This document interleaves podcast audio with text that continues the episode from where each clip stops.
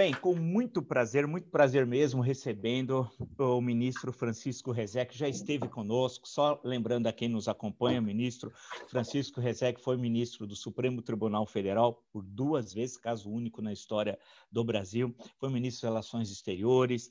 É, tem um, foi, e aí é uma das razões também da nossa conversa de hoje, durante nove anos, ministro lá na Corte de Haia uh, tem uma longa carreira no campo jurídico, uma produção. Tem aqui, estava consultando o, uh, o livro do professor Rezec justamente sobre essa questão do direito público, é, para entender um pouco direito internacional, melhor, entender um pouco algumas questões, porque eu sou da história, portanto, eu sou um neófito da área, entro, tento entender alguma coisa, estou com muito prazer, uh, recebo o ministro Francisco Rezec. A primeira questão que eu coloco para o senhor, agradecendo o senhor ter aceito o meu convite, se fala muito em corte de aia, corte de aia, há uma certa confusão. Então, eu queria que, por favor, se pudesse inicialmente nos explicar o que é a corte de aia e o que é o Tribunal Penal Internacional. Mesma coisa? Sim. São diferentes? Por quê, ministro? Sim, é bom. A, o, quando nos referíamos historicamente à corte da Haia, da, ou de, da, da cidade de Haia, é, falávamos aí daquele tribunal que foi criado junto com a Liga das Nações, na mesa do primeiro após-guerra, na mesa de Versalhes, quando foi fundada a primeira organização internacional global e, ao mesmo tempo, vocacionada para esse objetivo que é absolutamente insuperável na sua importância: manter a paz e a segurança do planeta. A Liga das Nações foi criada para isso e, na mesma ocasião, logo em seguida, instituiu-se a Corte Permanente de Justiça Internacional, chamada Corte da Haia, é, que era um tribunal feito para isso, para julgar, à base do direito, é, conflitos entre Estados soberanos, conflitos de qualquer natureza, sobre uma fronteira, sobre um rescaldo de guerra, sobre um incidente naval ou qualquer outra espécie de conflito. E, e, a corte julgaria, então, aplicando o direito internacional, ou seja, os tratados existentes e aplicáveis às partes em conflito, os costumes internacionais, que eram que traduziam, então, o que há de mais importante, aquela questão da igualdade soberana, da inviolabilidade do território de cada um, eh, do respeito mútuo e tudo mais.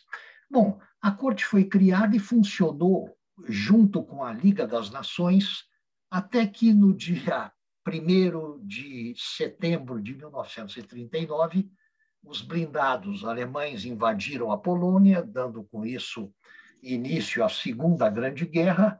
E com isso, professor Vila, ficou claro que a Liga das Nações falhou no seu objetivo principal. Ela, naquele dia, naquele romper de setembro de 39, desmoronou e com ela a corte, funcionando na Haia, fechou as portas. Quando, em 1946, começou a funcionar a sucessora da Liga das Nações, a Organização das Nações Unidas, criada eh, pela Carta de São Francisco da Califórnia, aí, junto com ela, ressurgiu também das cinzas a Corte da Haia sob o nome de Corte Internacional de Justiça, mas com o mesmo estatuto, as mesmas regras, a mesma composição, ou seja, 15 juízes tirados de países diferentes, representativos das várias formas de cultura jurídica existentes no mundo. E, e bom, é, na Corte é, estabeleceu-se, então, também um, um costume, é, não é uma regra escrita, mas o costume de compor a corte com cinco nacionais dos países detentores de cadeira cativa no Conselho de Segurança da ONU. Então, sempre houve lá, enfim, um, um soviético na época, um russo, hoje, um chinês, é, um britânico, um francês e um norte-americano. É, na última eleição eh, o representante da Grã-Bretanha não foi eleito. Pela primeira vez, temos lá uma, uma não ocupação daquilo que era historicamente a cadeira britânica na corte, mas não faz muita diferença, porque é, foram eleitos alguns eh, dignos representantes da cultura jurídica britânica, saídos da Austrália, como foi o juiz, é, é, o juiz recentemente falecido James Crawford. O, antes dele estava lá o neozelandês Sir Kenneth Keith, que foi meu professor um dia. Enfim, a falta de um detentor formal da nacionalidade britânica não impediu que lá estivesse a, a bandeira britânica na sua cultura jurídica, é, muito bem representada por alguns expoentes do direito vindos daquelas ilhas distantes lá de, de, de antiga colonização britânica. Bom, essa é a Corte da Haia. O que ela faz? Ela julga unicamente conflitos opondo um Estado soberano a outro Estado soberano às vezes dois de um lado e um de outro. Já aconteceu. É, e ela também, veja só, ela também decide dando pareceres consultivos. Ela emite pareceres consultivos a pedido da Assembleia Geral das Nações Unidas ou de uma outra organização internacional autorizada pela Assembleia Geral das Nações Unidas. Alguns casos importantíssimos é, da Corte da Haia foram examinados e, e, doutrinados por ela sob a forma de parecer consultivo e não de acórdão eh, no contencioso. Foi assim o caso do muro na Palestina, foi assim o caso das experiências atômicas francesas no Pacífico e, e vários outros. Bom, isso então é a velha e tradicional Corte da Haia, que julga conflitos entre Estados soberanos. O Tratado de Roma, da virada do século XXI, o Tratado de Roma criou a, a, o Tribunal Penal Internacional. O Tratado de Roma, como todos lembramos, é, é, define crimes internacionais, volta a conceituar o genocídio, que já tinha sido definido numa convenção de 1949, mas o Tratado de Roma volta a dizer o que é genocídio, nas suas várias formas, e ali se sabe, por exemplo, que não é necessário matar uma comunidade étnica ou cultural, ou lá o que seja, não é necessário. Eh, existem outras formas de agressão a uma comunidade, por exemplo, o deslocamento forçado, a migração forçada, que podem caracterizar também o crime de genocídio, independentemente do derramamento de sangue. É, e define também, o Tratado de Roma define também os crimes de guerra e os crimes contra a humanidade. Deveria ter definido o crime de agressão. Mas é tão difícil no mundo contemporâneo, eh, quando se vê que os, eh, os agressores tradicionais estão com uma boa parcela de poder na mão e não deixariam que esse crime fosse definido. Então, isso ficou na geladeira a definição e o apenamento do crime de agressão, isto ficou congelado até, até que os acontecimentos permitam uma solução diferente. E o que temos, então, é uma definição muito clara dos crimes de guerra, dos crimes contra a humanidade e do crime de genocídio, e, e estabelece-se aí a, a, a competência do. cria-se o Tribunal Penal Internacional, também sediado na Haia. Por isso é que a confusão é frequente. A cidade sede das duas coisas é a mesma no território holandês, na costa holandesa. É, e o Tribunal Penal Internacional, o que, que ele faz? Ele julga pessoas, ele não julga estados soberanos, ele julga pessoas humanas acusadas desses crimes graves, independentemente da nacionalidade e tudo. Mas é, como, como era esperado, professor, o, o, os países que mais contribuíram com a história da raça humana em matéria de cometimento de crimes de guerra, de crimes contra a humanidade, não, não, não aderiram ao Tratado de Roma. Não são partes dele. É, os Estados Unidos da América chegaram a fazer mais do que isso, considerando o seguinte: considerando que os países é, partes no Tratado de Roma se comprometem a mandar ao tribunal, a pedido do tribunal, qualquer pessoa encontrável em seu território, nacional dele ou não. O importante é que o país esteja aí na, na posse física, digamos, da pessoa acusada. O Tribunal Penal Internacional pede, então, a, a entrega dessa pessoa, não se chama extradição, evitou-se esse nome. A entrega dessa pessoa para que sofra processo e julgamento. Pois bem, é, considerando que o tribunal, é, identificando a, a localização de um acusado de crimes dessa gravidade e natureza em determinado país, é, basta que esse país seja parte do Tratado de Roma. Não é preciso que o país patrial do acusado também o seja. Por causa disso, justamente, os Estados é, Unidos da América celebraram, alguns anos atrás, nos primeiros anos do, do novo século, alguns tratados bilaterais com países ah, aliados históricos, aliados incondicionais, Holanda, Japão e outros mais, né? Eh, que se comprometeram com os Estados Unidos da América a jamais enviar um nacional norte-americano ao Tribunal eh, Penal Internacional pelo fato de ele se encontrar no seu território. Ou, ou, seja, os Estados Unidos da América junto com a Rússia, junto com a China, naturalmente, não foram parte do Tratado de Roma, não quiseram aceitar o tratado.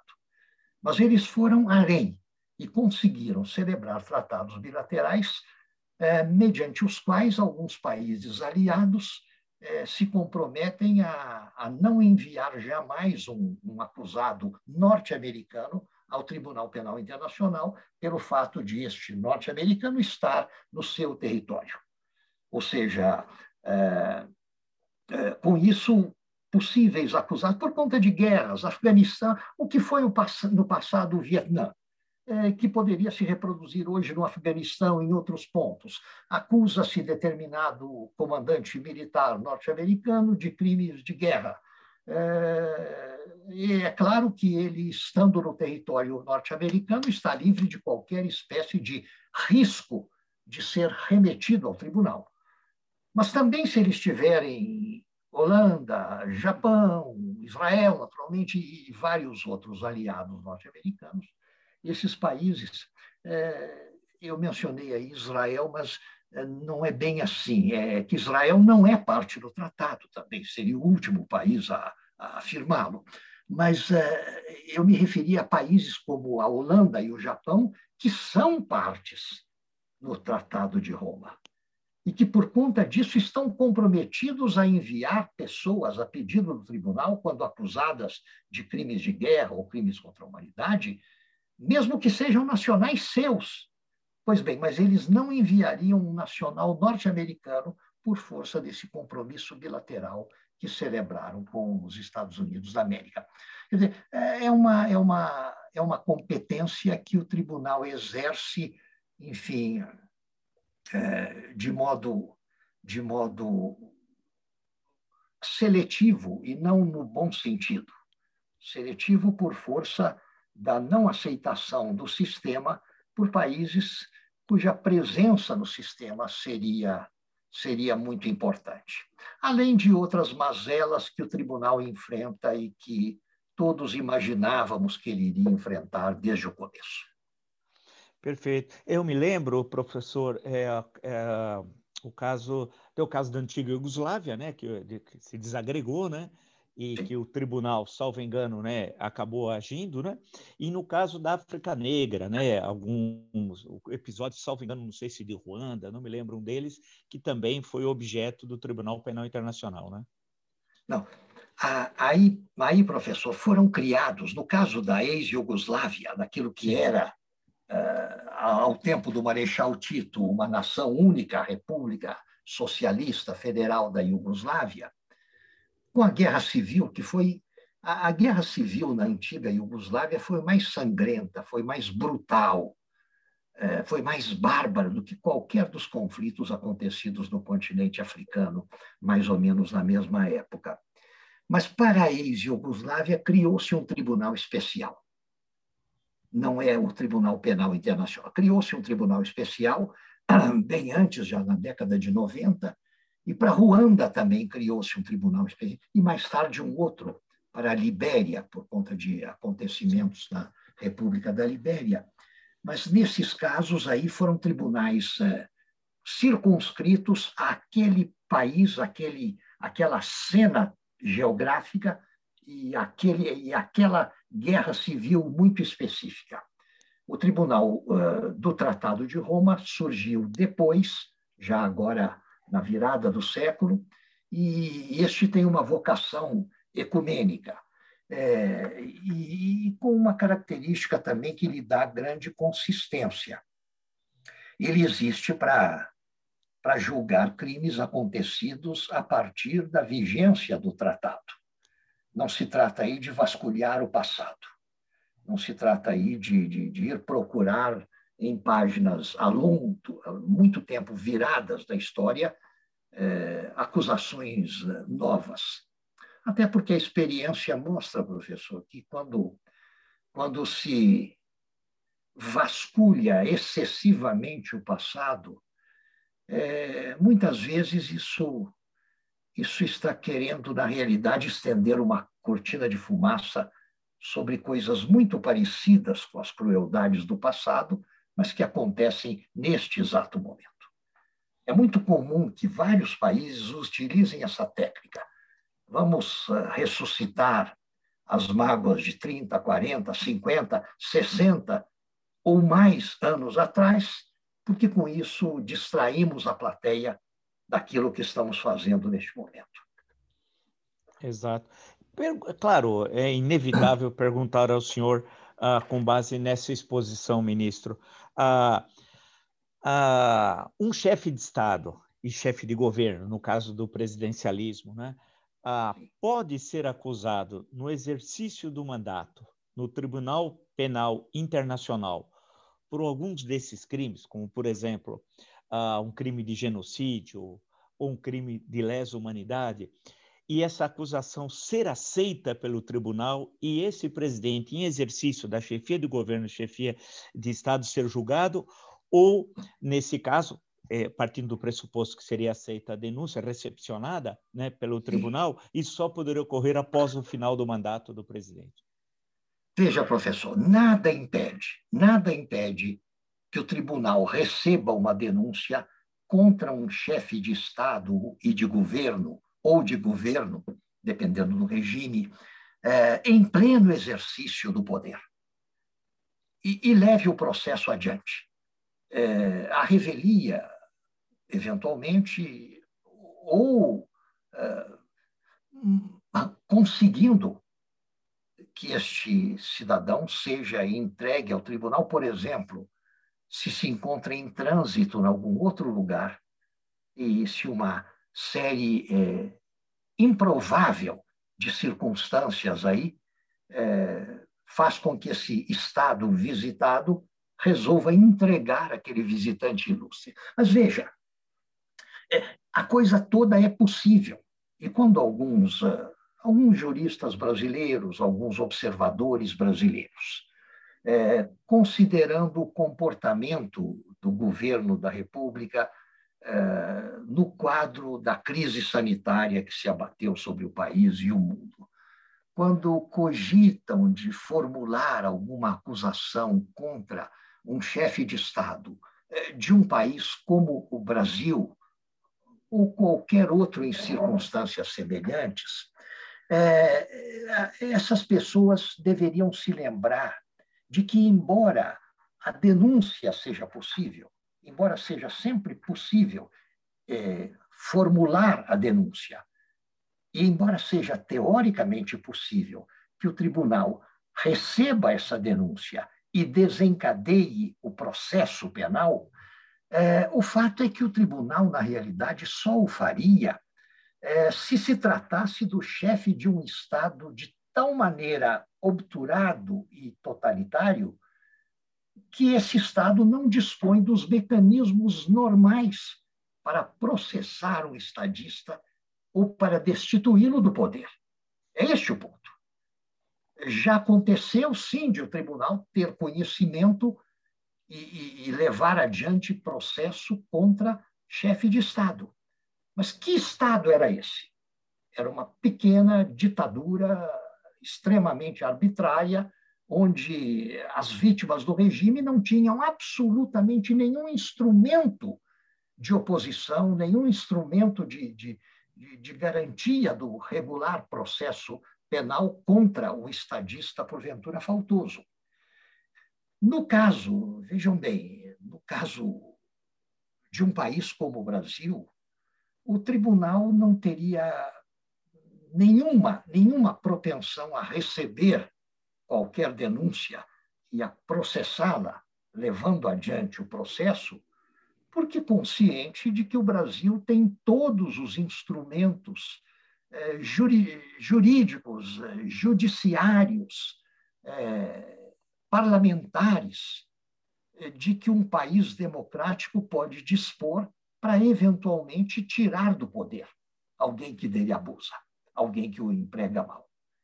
Enfim, é, o, se as instituições funcionam, se nenhum processo contra o presidente da República teve curso no Supremo de modo a, a, a, a enfim, é, cogitar-se sequer de um alijamento do poder.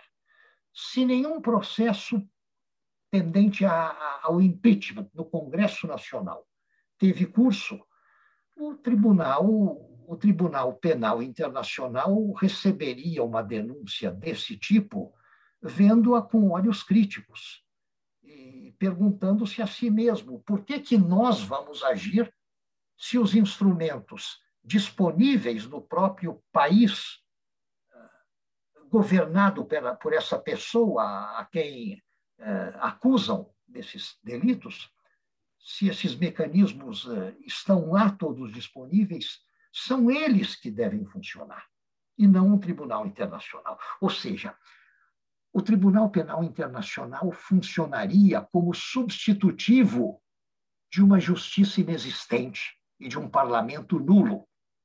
Ora, a nossa justiça não é inexistente. E o nosso parlamento definitivamente não é nulo. É, se eles é, não tomam é, medidas nesse sentido, não ninguém em sã consciência e no pleno gozo das suas faculdades mentais poderia cogitar de que o Tribunal Penal Internacional fizesse alguma coisa, tomasse a atitude é, ousada de fazer alguma coisa. Eu acho que ficou muito, muito claro a exposição do senhor.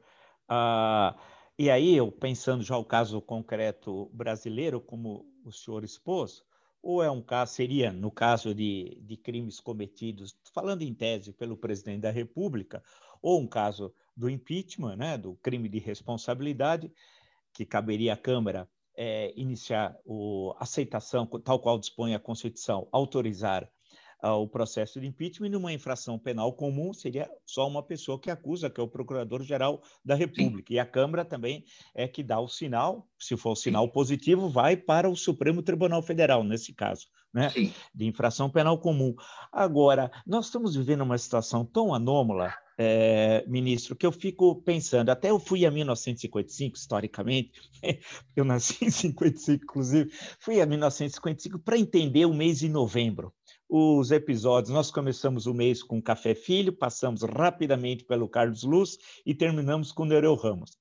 Café Filho depois quis retornar à presidência, não conseguiu e, e é, provocou o Supremo Tribunal Federal que resolve essa questão no ano de 1956 né? quando o presidente da República, eleito em outubro do ano anterior, desde janeiro, Juscelino Kubitschek já estava no pleno exercício do cargo, né? e era impossível que Café Filho voltasse à presidência, tinha um problema. Ah, aí eu fico pensando, eh, eu, eu tentei interpretar 55, e eu queria ouvi-lo, e jogar para 2011. Claro que a solução de 55, as, as condições eram outras, a Constituição era outra, a, a lei do impeachment era a mesma, né? De, a lei é, 1079, 1950. Mas se existe algum caminho distinto do que os tradicionais de, de 1992 e 2016 para uma situação como nós estamos vivendo, porque há uma espécie de impedimento no momento para a solução do crime de responsabilidade. O ordenamento legal é, existente no Brasil apresenta um outro caminho? Não, não. O ordenamento legal no Brasil contemporâneo oferece esses dois caminhos constitucionais: o julgamento do crime comum pelo Supremo Tribunal Federal e o julgamento do crime de responsabilidade pelo Supremo, depois de aceita a denúncia pela Câmara dos Deputados. É, é, pelo Senado, o, julgamento do crime de responsabilidade, depois de aceita a denúncia pela Câmara dos Deputados.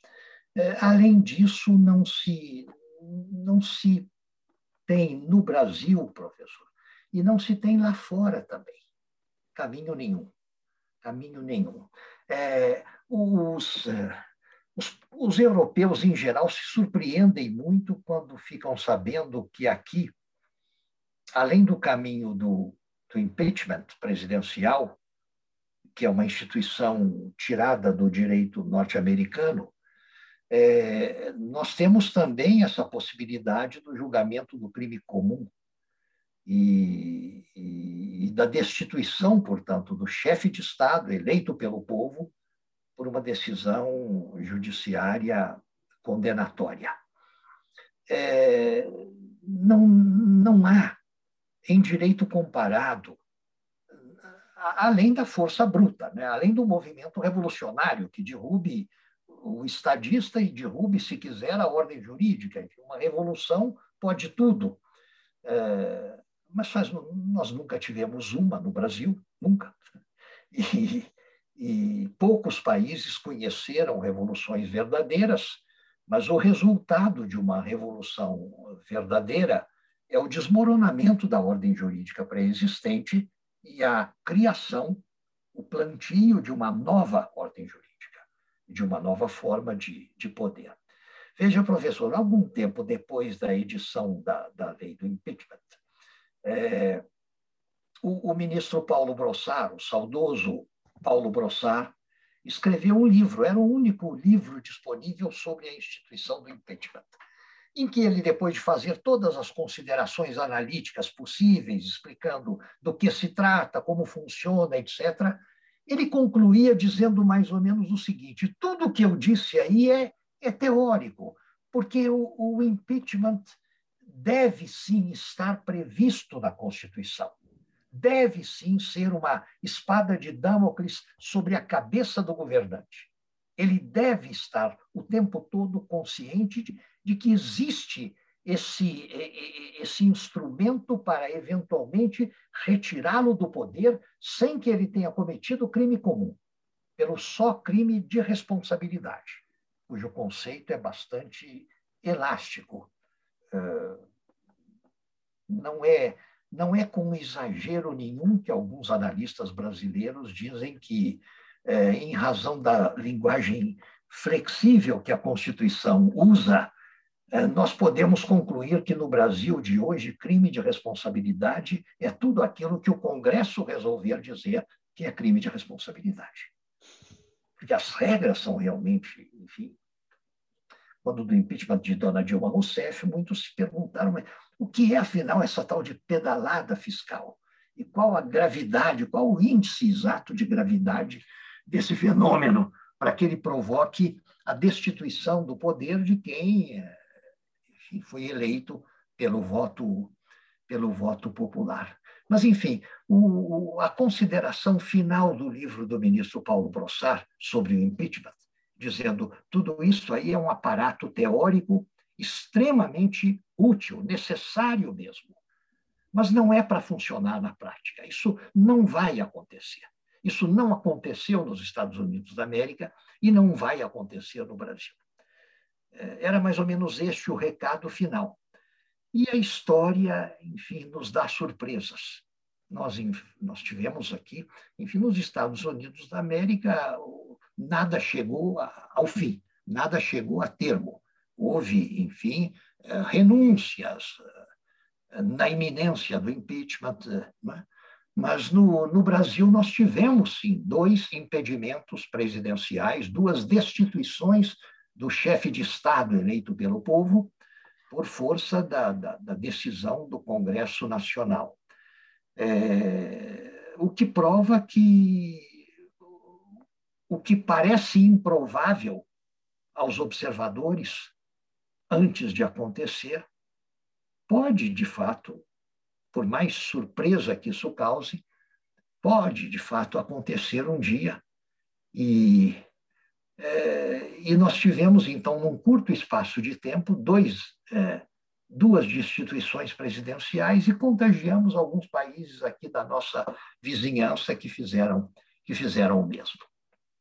É, é verdade. Eu tô, eu tô pensando justamente, o senhor está expondo aí com muita clareza essas questões que são complexas e eu acompanhando a CPI da Covid, da pandemia, fico acompanhando para e passo as sessões, depois lendo, conversando com alguns membros da comissão e claro que o meu ponto de vista da história, inclusive agora eu estou repassando toda a história do Brasil, concluindo aqui uma história concisa do Brasil, e vou vendo outros momentos. E eu acho que alguns julgamentos meus eram muito severos em certos momentos quando eu vejo a conjuntura atual. Eu falo, poxa, que não fui devidamente justo com certos acontecimentos daquele papel do historiador que em certo momento, mesmo distanciado do objeto, ele acaba tendo um, um, um, julgamento. Mas aí eu fiquei pensando a seguinte questão, acompanhando a CPI, e vi um dos membros, parece que a CPI estava pensando em investigar o presidente da República. Aí eu fiquei pensando com meus botões, até falei numa, numa dessas lives, que isso vai terminar, creio, no Supremo Tribunal Federal porque não me parece que na história, ao menos recente da República, não sei se eu estou correto, uh, que um presidente, no exercício do cargo, tenha sido investigado por uma comissão parlamentar de inquérito. Claro que o Supremo tem de ver casos novos, é natural, né? tem de interpretar, afinal, ele é o guardião da Constituição, tem de interpretá-la. O senhor, que tem uma larga experiência no campo jurídico, já foi ministro do Supremo, que, como é que o senhor analisa essa questão? É possível uma comissão parlamentar de inquérito investigar um presidente da República no exercício do cargo? Não, não é. Não do é. que o presidente fez. Eu não estou entrando no mérito para o bem ou para o mal. Tô... Definitivamente não é. Deve, não é, enfim, a, a comissão parlamentar de inquérito não tem autoridade para convocar o presidente da República, muito menos para processá-lo e, de algum modo, enfim, impor-lhe qualquer espécie de sanção, justamente por existirem esses outros mecanismos, um dos quais, diga-se de passagem, é estritamente congressional, professor. Porque para, o, para a destituição do presidente da República por processo penal relativo a crime, a crime comum, depende-se da acusação formulada pelo Procurador-Geral da República, pelo chefe do Ministério Público, e de uma decisão judiciária condenatória. Mas, no caso do impeachment, tudo se consuma dentro das portas do Congresso Nacional.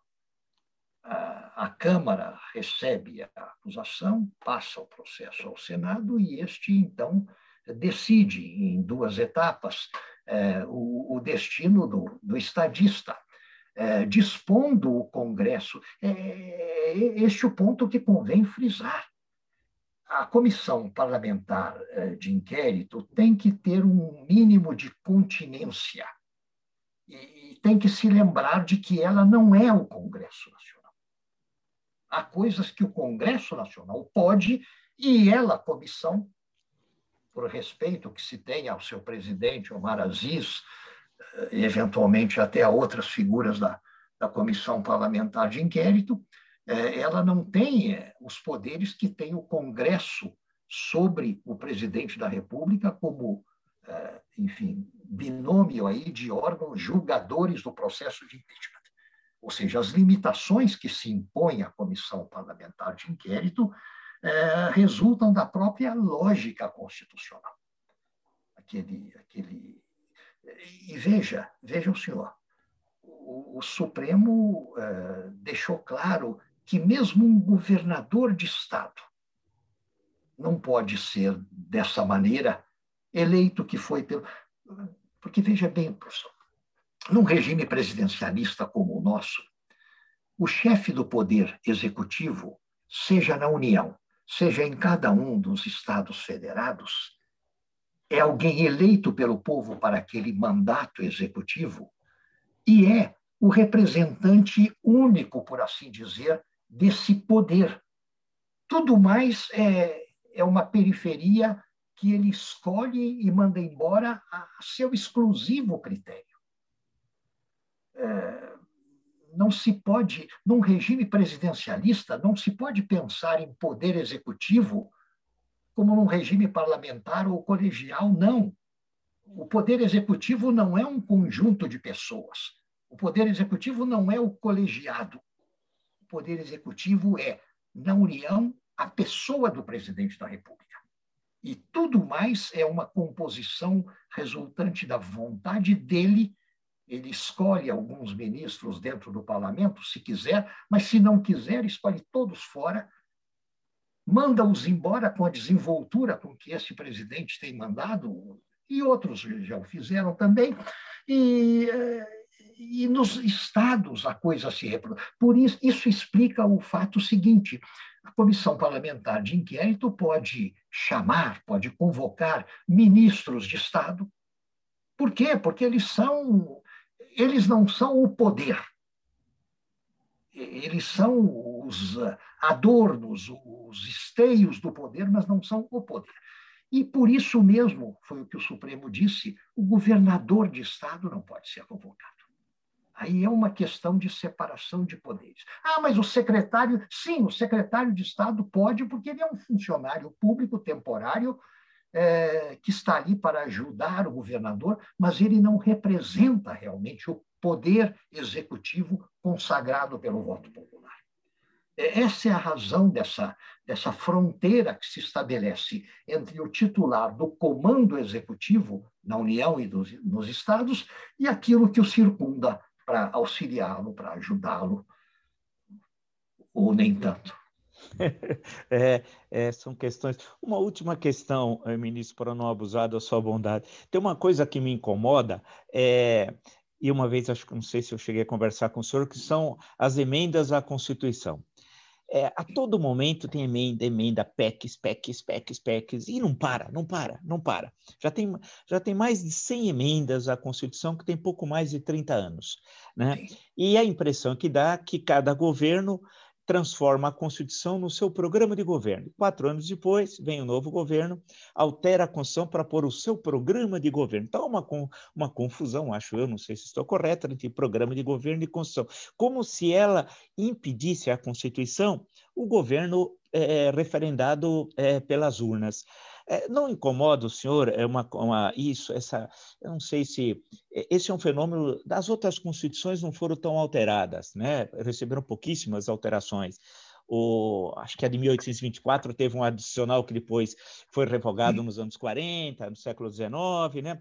A Constituição de 1891 teve no governo Arthur Bernardes, né? Em 26, né? Teve uma, uma mudança razoável. A, a de 34 não teve nada, a de 37 não podia ter mudança alguma naquela situação. A de 46 teve o ato da criação do parlamentarismo, mas que foi revogado em 63. Né? Uhum. Então, a 67 foi uma coisa meio anômala, né? uma, o Congresso, o Afonso Arinos conta que esqueceram de colocar no projeto original da Constituição, feito por Carlos Medeiros, de acordo com ele, a, a parte de direitos individuais, né? E ele, quando foi arguir o Carlos Medeiros, disse: não, isso é para legislação comum. Mas como? Isso precisa estar na Constituição. E ele disse que, ainda bem que no Hotel Nacional ele tinha um volume das Constituições brasileiras e ele que redigiu isso para a Constituição de 67. Mas tudo bem, é uma coisa.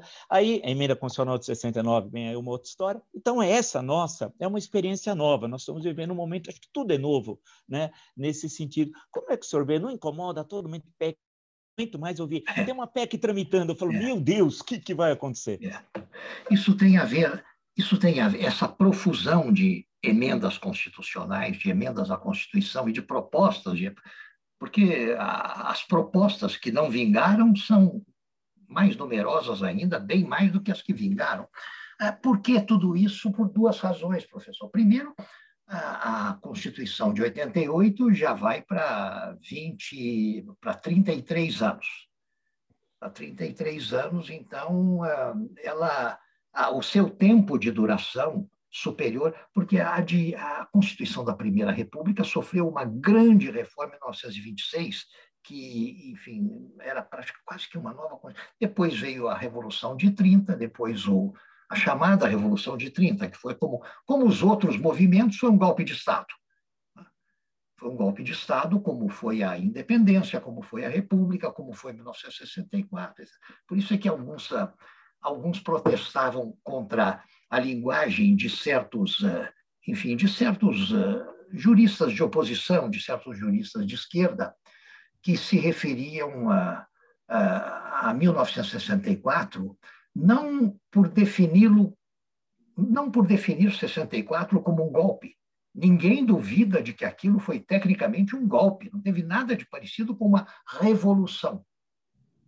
É, mas é, esses é, juristas pareciam referir-se a 1964 como o golpe. E não foi o golpe, foi apenas um a mais na sequência de, tecnicamente, golpes de Estado que garantiram, primeiro, a nossa independência em 1822, depois a fundação da República em 1889. Esse foi o mais, é, o mais desenganado dos golpes de Estado, porque o próprio Marechal Deodoro não sabia bem o que estava fazendo. Ele achava que estava derrubando o governo do Visconde de Ouro Preto e estava derrubando o império. Enfim, as coisas, as coisas se passaram em, em palácio, né? sem nenhuma espécie de participação popular. E assim foi 1930, que os getulistas chamam de Revolução de 30, e assim foi também em 64, um golpe a mais de uma sequência de golpes que, vejam bem, não, não, não desabonam, afinal de contas, o, uh, o, o, a, a, trajetória histórica do Estado. Ninguém lamenta que se tenha declarado a independência do Brasil em 1922, nem que se tenha proclamado a República em 89. Alguns lamentam, mas, enfim, não, não, é, não é aí uma, uma, um protesto geral contra esses movimentos que foram, tecnicamente, movimentos golpistas. Agora, veja, é, por quê? Por que, então, essa, essa, essa profusão de emendas à Constituição do Brasil? Primeiro, porque ela já, já vai para 33 anos e é um. Esse, e segundo, e principalmente, pela sua extensão. Aí é que nós nos comparamos sempre com os Estados Unidos da América, uma Constituição compacta, uma Constituição extremamente sóbria, preocupada com o dizer o mínimo. Por isso mesmo, ao longo da história dos Estados Unidos, e aquela Constituição é cento e poucos anos mais velha do que a nossa Constituição da Primeira República. É, ao longo de todo esse tempo, as emendas foram parcimoniosas no seu número, justamente porque a Constituição era, ela mesma, originalmente, um documento conciso. É, e, e o que é que isso significa? Significa que eles têm lá uma noção de importância de temática constitucional que nós não temos. Para nós aqui tudo é constitucional. A nossa Constituição compara-se a um catálogo telefônico de antigamente de tão profusa. E uma Constituição assim, tão, tão prolixa, tão pródiga de regras, é claro que aqui e ali, este ou aquele parlamentar, esta ou aquela instituição vai sempre estar querendo injetar alguma coisa a mais, ou suprimir ou modificar alguma coisa. Tem tudo a ver, então, com a extensão da Constituição, com o fato de que nós, ao longo da nossa história, e, sobretudo, em 1988, barateamos o conceito de norma constitucional. Eh, a Constituinte de 88 queria pôr tudo ali, tudo ali, até referências ao Colégio Pedro II, e, e, e havia algumas corporações de ofício querendo pôr, enfim, direitos outros. É, não, não, não dá para estranhar que sejam tão pródigas as, as ideias de reforma, da, de emenda à Constituição, de acréscimo à Constituição, de mudança na Constituição, se ela mesma é um, é um vendaval de regras, se ela mesma é uma coisa tão, tão densa. É, e isso explica, creio que isso explica tudo. E é claro que incomoda, é claro que incomoda. O barateamento do nível constitucional é, incomoda a todos. Não era para ser assim. Não, não, queríamos que fosse assim, mas, enfim, a, Constitui a Constituinte de 88 esteve sujeita a tantas influências, algumas sapientíssimas, outras idiotas ao extremo, e teve que se desembaraçar de, do exame preliminar de todas essas propostas, de todas essas, essas ideias que choviam sobre a Assembleia Constituinte, né? E conseguiu fazer um trabalho, porque se, se tudo fosse aceito, se tudo aquilo que se aventou fosse aceito, a nossa Constituição não teria medida, ela seria toda a ordem jurídica brasileira posta no documento eh, fundamental. Mas com toda a filtragem que a Constituinte conseguiu fazer, o documento ainda é muito grande, ainda é muito prolixo, ainda é muito cheio de coisas desnecessárias. E por conta disso é que a, é que a função do Supremo é realmente difícil. Dizia-se que é, a Corte Suprema norte-americana tem uma importância inexcedível porque ela é que vai interpretar uma Constituição compacta. Portanto, tudo aquilo que a Constituição não diz, a Corte Suprema vai dizer, explicitando a Constituição. E que, no nosso caso, a Corte Suprema não tem uma tarefa assim tão árdua ou tão importante, porque a Constituição já diz tudo. Não, não há nada que. Não, pelo contrário, justamente por dizer tudo, a nossa Constituição é cheia de incoerências, é, é cheia de não batimentos. E é o Supremo que incumbe dizer o que é que vai prevalecer.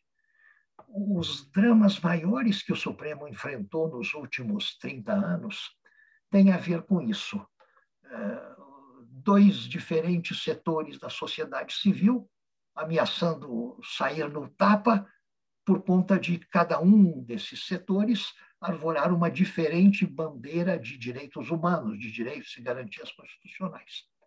E é o Supremo que tem que resolver o que prevalece.